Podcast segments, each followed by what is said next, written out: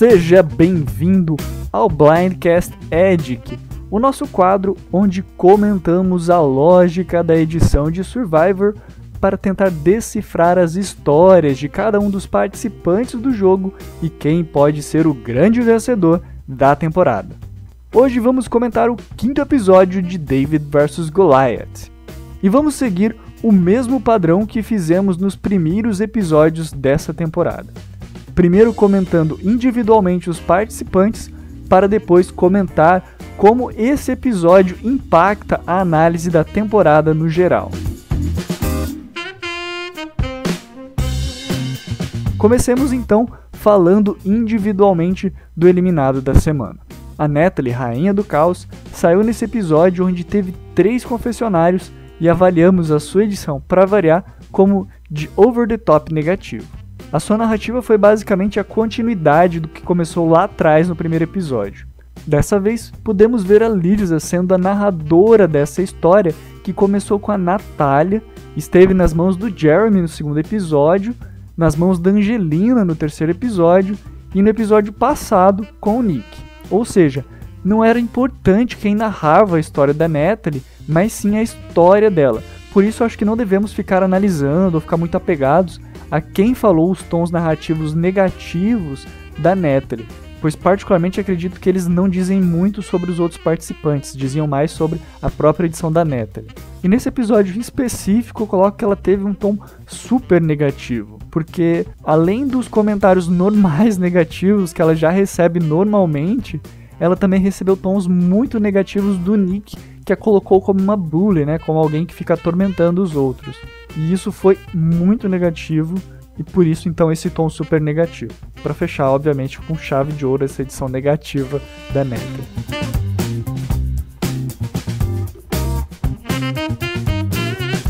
Agora então vamos falar dos participantes que continuam em jogo, começando pelos que tiveram menor visibilidade para os que tiveram maior destaque. Comecemos então pelos Under the Radar. E o primeiro deles é Core que depois de voltar do exílio não teve praticamente nenhum destaque, tanto que teve zero confessionários nesse episódio. Porém, vamos levantar alguns pontos da sua participação.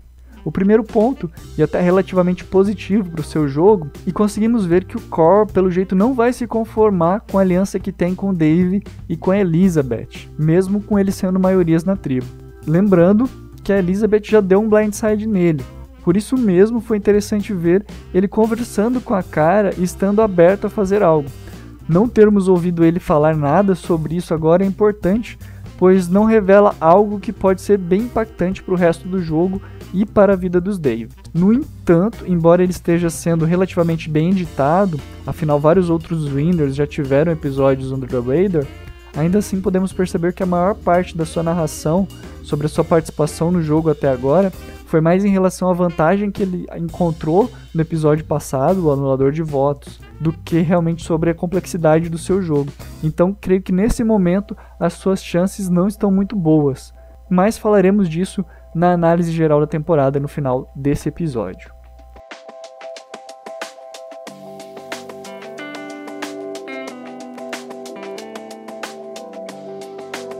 Sigamos então falando do Alec. Depois de causar no episódio passado, agora ele teve uma participação mais quieta, com um confessionário.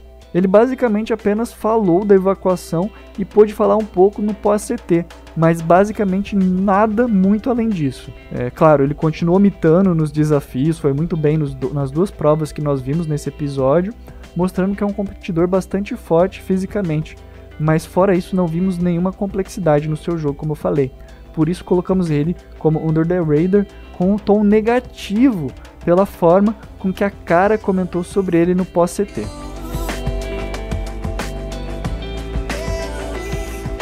Agora então vamos falar um pouquinho do John, que teve um confessionário e avaliamos a sua edição como de Under the Radar também.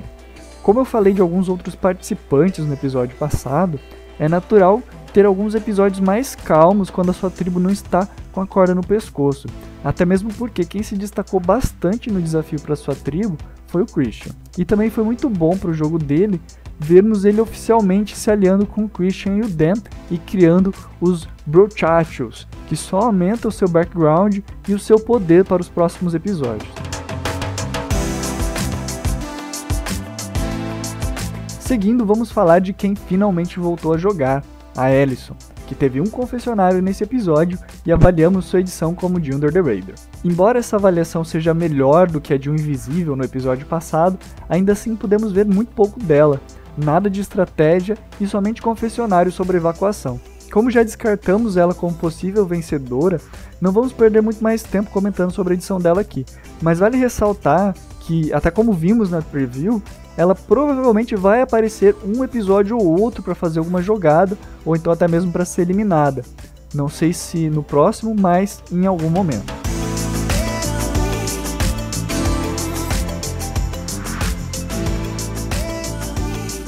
Agora então falemos do Christian. Com apenas um confessionário esse episódio, ele vem tendo menos tempo de tela nessas últimas semanas.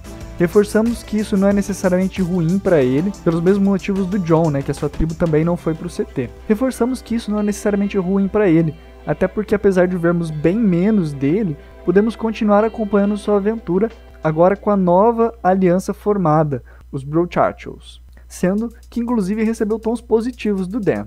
No entanto, diferente dos episódios anteriores, não vimos nenhuma complexidade nas suas falas, nenhuma análise do que estava acontecendo na sua tribo ou dos seus planos, inclusive para essa sua nova aliança.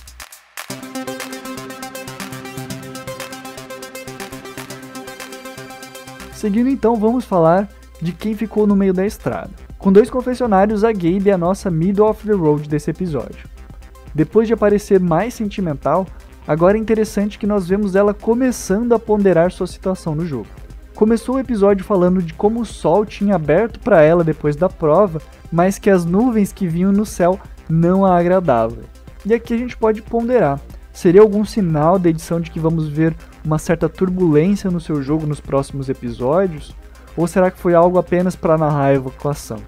Aguardemos para ver isso, pois pode ser um sinal da edição que depois de fazer uma boa jogada em um episódio, no episódio seguinte ela pode ser eliminada. No entanto, um ponto positivo que devemos comentar para o jogo dela que vimos nesse episódio foi que vimos ela se posicionando depois do desafio de recompensa, onde ela pôde demonstrar que sabe exatamente quem está em uma das melhores situações na sua tribo e que se eles perdessem ou vierem a perder alguma prova de imunidade no futuro, ela seria uma das mais cotadas da tribo para ser eliminada. Claro que a curto prazo essa tempestade no jogo dela pode ser muito ruim, mas pode também ser um sinal que depois da tempestade podemos ver uma certa calmaria e a sua situação no jogo melhorando. Será?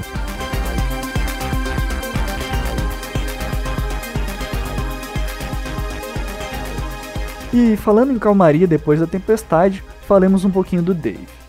Com dois confessionários, colocamos a sua edição como de OTT. Claro que vimos ele bastante agitado nesse episódio, principalmente com muita empolgação depois de terem conseguido vencer o desafio de recompensa.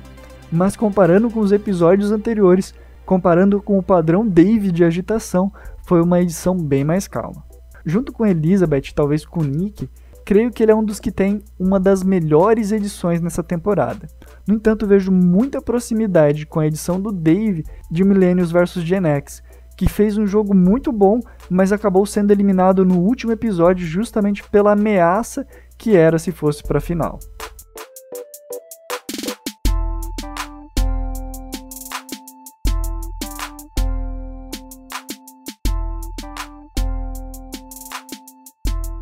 Outro over the top desse episódio foi o Dan. Com dois confessionários, vimos o que o Danilo Nunes chamaria de mijação da produção. Conseguimos ver ele falando da sua aliança e principalmente do Christian, para quem ele deu tons positivos.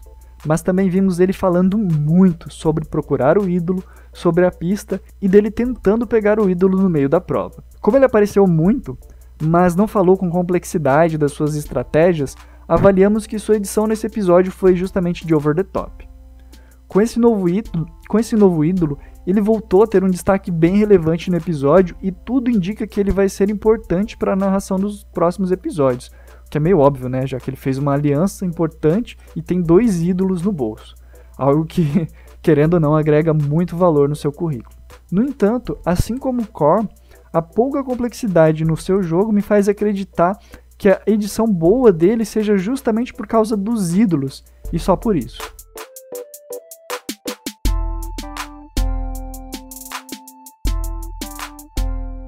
Sigamos então aqui no Blindcast Edic falando da Elizabeth. Ela teve dois confessionários nesse episódio e avaliamos a sua edição como de personalidade complexa. Mesmo sem muito tempo de tela, podemos ver ela cuidando da sua aliança com Alec e tentando ao mesmo tempo manter a cara confortável no jogo. A visibilidade desses relacionamentos nos indica uma certa estrutura interessante no seu jogo, que ajuda a sedimentar a boa edição que ela tem tido. Lembrando que tivemos vencedores que começaram com uma edição relativamente quieta como a dela no começo da temporada, com vários Mid of the Roads e até mesmo um The Raider, como foi o caso do Adam em Millennials vs Gen X.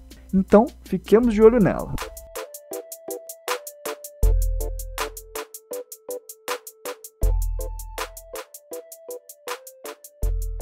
Seguindo nos participantes de personalidade complexa, vamos falar justamente da cara, que acabamos de citar e que depois de tomar um blindside no episódio passado, tentou dar a volta por cima, tentando usar o seu charme para criar vínculos na tribo. Ela recebeu alguns tons negativos da Elizabeth, que afirmou que não confiava nela, mas não foi algo suficiente para nos fazer colocar a cara como é, complexidade negativa na nossa tabela. Mas é algo que só reforça a nossa visão de que a cara já é carta fora do baralho nessa temporada.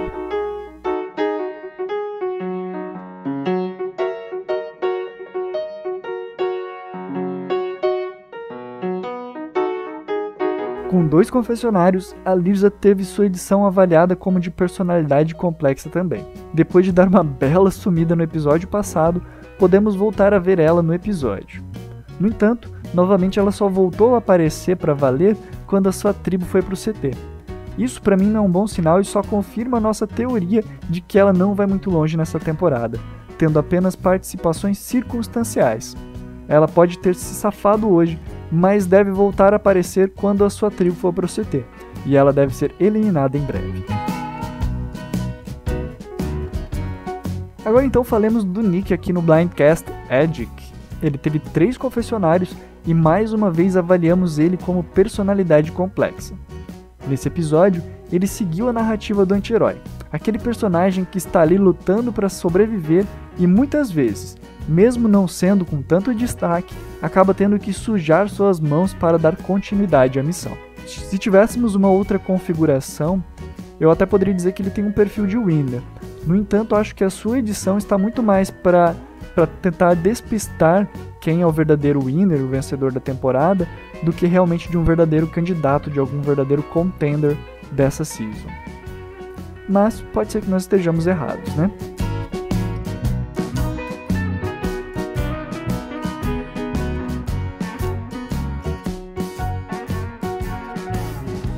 Penúltima participante a ser comentada aqui é a Angelinda que teve cinco confessionários e avaliação de personalidade complexa. Quando eu estava preparando a pauta e o que eu iria comentar de cada participante nesse Blindcast Edge, eu vi muitas pessoas argumentando que a sua edição teve tonalidades negativas por causa da história da jaqueta e principalmente das cenas finais após a eliminação da Neta. No entanto, não coloco esses tons negativos na nossa tabela pelo motivo de que, apesar de ter sido algo impactante e para alguns até mesmo engraçado de assistir, nós podemos ver nesse episódio o quanto o clima estava complicado em feed. Ou seja, a edição apoiou a postura da Angelina, mostrando que ter uma jaqueta era algo importante e que ela realmente estava precisando. Se fosse outro episódio, eu talvez desse um tom negativo, mas como foi uma narrativa de necessidade, eu mantenho uma avaliação com um tom neutro nesse episódio para ela. Afinal, um outro ponto que reforça sua neutralidade nesse episódio foi justamente o fato dela ter recebido a edição de Swing Vote, mostrando que ela sabia claramente em quem poderia votar e que provavelmente já sabia que a Natalie seria eliminada.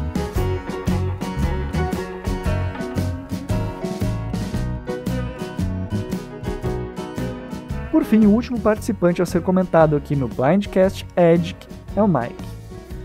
Com dois confessionários, avaliamos sua edição como de personalidade complexa. Nesse episódio, ele deixou a função de narrador mais para Angelina e podemos ver ele como um jogador bastante sorrateiro. Podemos ver a sua estratégia para eliminar a Natalie, onde tentou influenciar o Nick a tentar fazer Angelina flipar na Natalie para que ele, Mike, não fosse condenado pelos outros Goliaths. Particularmente, como comentei no Blindcast Live, achei esse plano muito bom, e termos visto ele tentando executar essa ação, tendo total noção de como suas ações poderiam refletir nas outras tribos, foi algo muito bom para o seu jogo.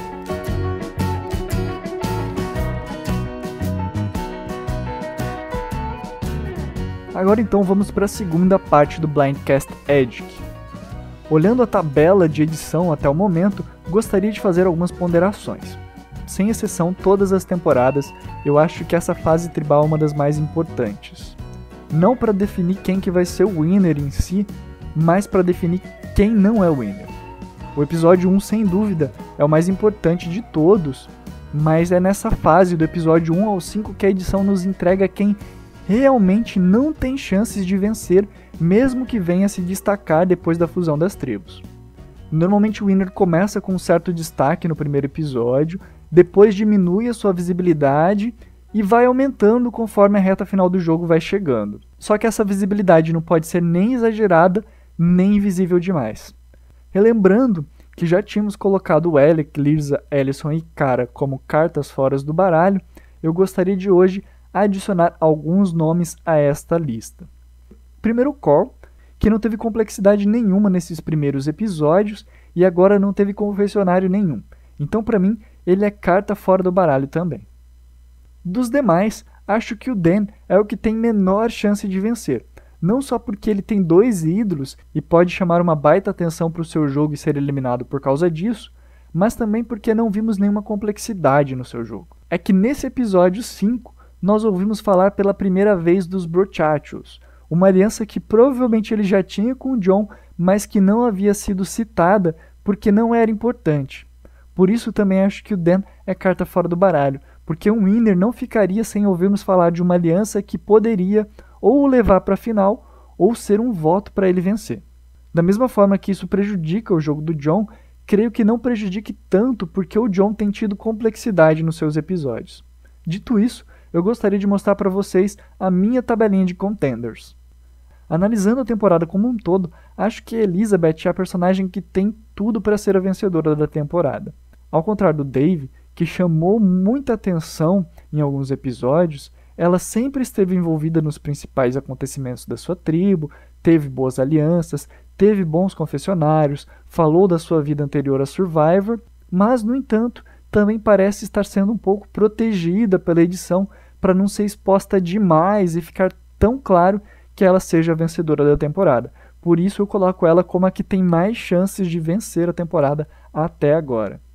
Já o Dave, que como falei teve muito destaque, não parece ter muitos aliados.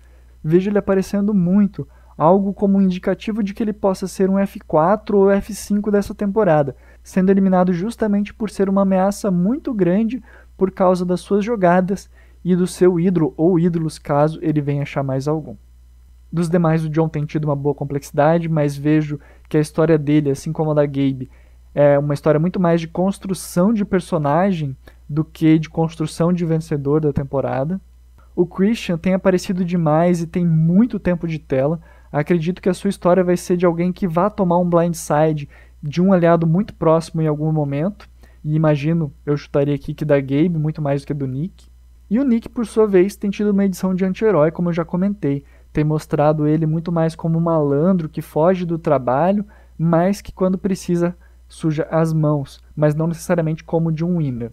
Minha visão é que a edição dele é muito perfeitinha e provavelmente mais para nos tirar a atenção do verdadeiro vencedor da temporada. Por fim, em relação dos que ainda não descartei, a Angelina e o Mike têm feito bons jogos, têm se mostrado estratégicos em vários momentos, mas em relação a eles eu sinto falta de uma narração mais pessoal, falando da família, das dificuldades deles fora de Survivor e principalmente da Angelina nesse quesito. Fechando, só gostaria de mostrar bem rapidamente o ranking de controle de poder para vocês. O Dan subiu algumas posições por ter achado outro ídolo, mas no resto eu mantive ela basicamente igual. Como já expliquei, não é bom ficar muito em cima nesse ranking, pois significa que você está chamando atenção demais e pode ser um alvo por overplay, mas também não é bacana ficar muito embaixo, pois pode significar que você é um dos principais alvos de eliminação da sua tribo. Essa tabela ela vai ser mais importante nos últimos episódios, quando nós vamos olhar para ela e vermos a linha de evolução de cada participante para vermos quem tem o melhor argumento para o conselho tribal final. Ok, pessoal? Por hoje é só. Espero que vocês tenham gostado. Fico na espera dos comentários de vocês. Não esqueçam de se inscrever no canal, dar aquele like maroto e compartilhar os nossos vídeos com seus amigos. Lembrando que toda quinta-feira, 21 horas, temos o Blindcast Live. E no domingo temos às 21 horas o Blindcast Edge. Então, pessoal, por hoje é só. Até semana que vem. Tchau, tchau.